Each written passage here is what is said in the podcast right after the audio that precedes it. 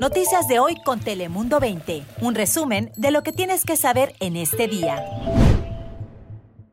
Hola, les saludamos Lizeth López. La meteoróloga Ana Cristina Sánchez. Y Cris Cabeza, saludos desde Telemundo 20. Este es nuestro equipo de hoy. Esta mañana te contamos que el Distrito Escolar Unificado de San Diego dio a conocer las cuatro fases en las que va a permitir la reapertura de las escuelas, algo que ya muchos padres de familia estaban esperando conocer e incluso algunos maestros también. Hay varios detalles, pero aquí les van algunos. Por ejemplo, en la primera instancia se van a incluir las clases personalizadas, pero únicamente por cita. La segunda fase va a ser para los niños desde preescolar hasta quinto año de primaria. En la tercera fase, pues ya van a poder regresar los alumnos de las preparatorias cuatro días a la semana y va a ser hasta lo que es la cuarta fase en la que se van a reabrir los centros educativos, ya sería pues los cinco días de la semana. Algo que tiene algunos muy contentos y esto en medio de algunas preocupaciones también de que se ha visto un aumento de casos entre jóvenes de 19 años de edad y menores y las autoridades del condado recientemente mencionaron pues que podían pensar que el aumento de casos se ha visto también de alguna manera relacionado desde que se reabrieron las escuelas, pero no está al 100% seguro, ¿no? Todavía están rastreando todo esto. Pero mientras eso sucede, pues ya el Distrito Escolar Unificado de San Diego dio a conocer estas fases de reapertura que se van a ir tomando poco a poco.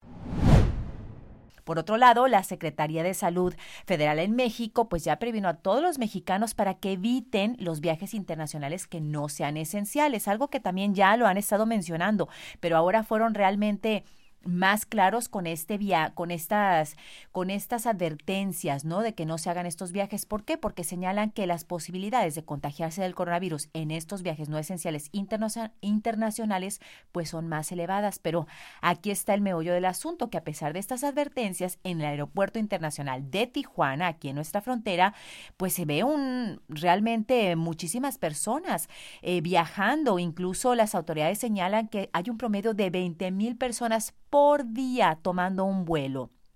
Incluso muchos viajan de distintas partes de California hasta el Aeropuerto Internacional de Tijuana para tomar vuelos hacia el interior de México. Algunos señalan pues que para visitar a familiares y otros pues para tomarse un descanso de la pandemia o algunas vacaciones.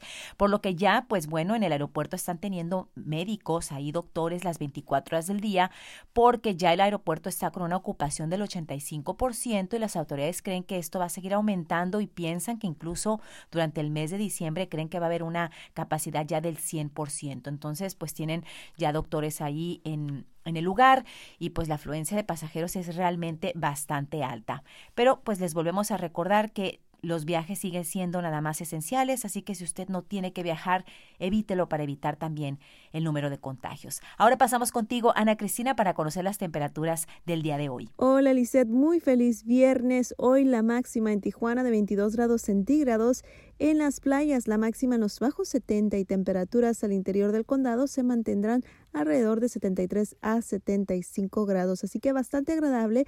Lo que es el resto del fin de semana tendremos temperaturas más frescas, incluso el potencial de lluvia para el domingo, pero hoy cielo mayormente nublado para el atardecer y durante esta noche con mínimas que se mantendrán más frescas, 14 grados centígrados en Tijuana y en la zona costera en los bajos 60. Ahora paso contigo, Chris Cabezas, ¿qué nos tienes? Gracias, Ana Cristina. Y como les comentaba ayer, pues estamos acercándonos a la temporada de frío, de catarros.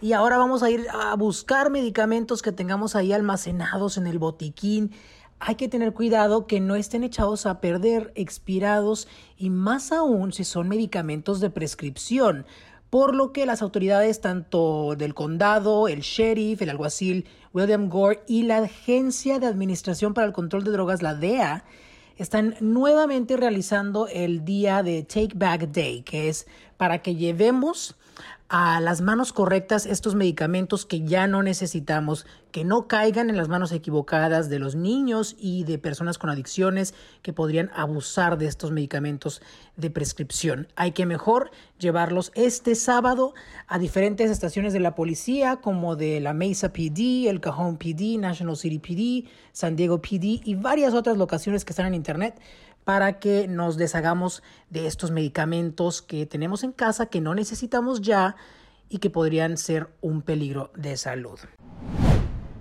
Y un fenómeno que hemos estado viendo aquí en San Diego es que las casas se están vendiendo como pan caliente. De acuerdo a la Asociación Nacional de Agentes Inmobiliarios, incrementaron 20% la venta de casas en septiembre de este año a comparación del año pasado. Y eso que el año pasado no había ninguna crisis de salud. Y además, el 70% de las propiedades, es decir, la gran mayoría que se ponen a la venta, se venden en ese mismo mes que salieron al mercado. Hablamos con una pareja que nos dijo que ellos estuvieron compitiendo como locos para poder conseguir la casa de sus sueños. Eh, casi 27 candidatos para comprar la misma casa y oh, estaban ofreciendo hasta 30 mil y 40 mil dólares más para conseguir esas viviendas. Un especialista en el mercado dice que simplemente no hay suficientes hogares en el mercado.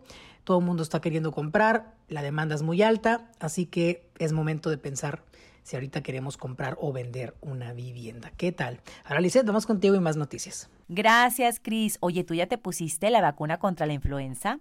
Pues yo te cuento que ya lo hice hace como dos semanas y eso es precisamente lo que las autoridades del condado de San Diego quieren que las personas en la comunidad lo hagan, pues quieren evitar que se enfermen de coronavirus y de influenza al mismo tiempo de la gripe en esta temporada, ahora que también viene el invierno y de esa manera pues que se evite también saturar el sistema médico del condado. Así que están llevando jornadas de vacunación que llevan cada año.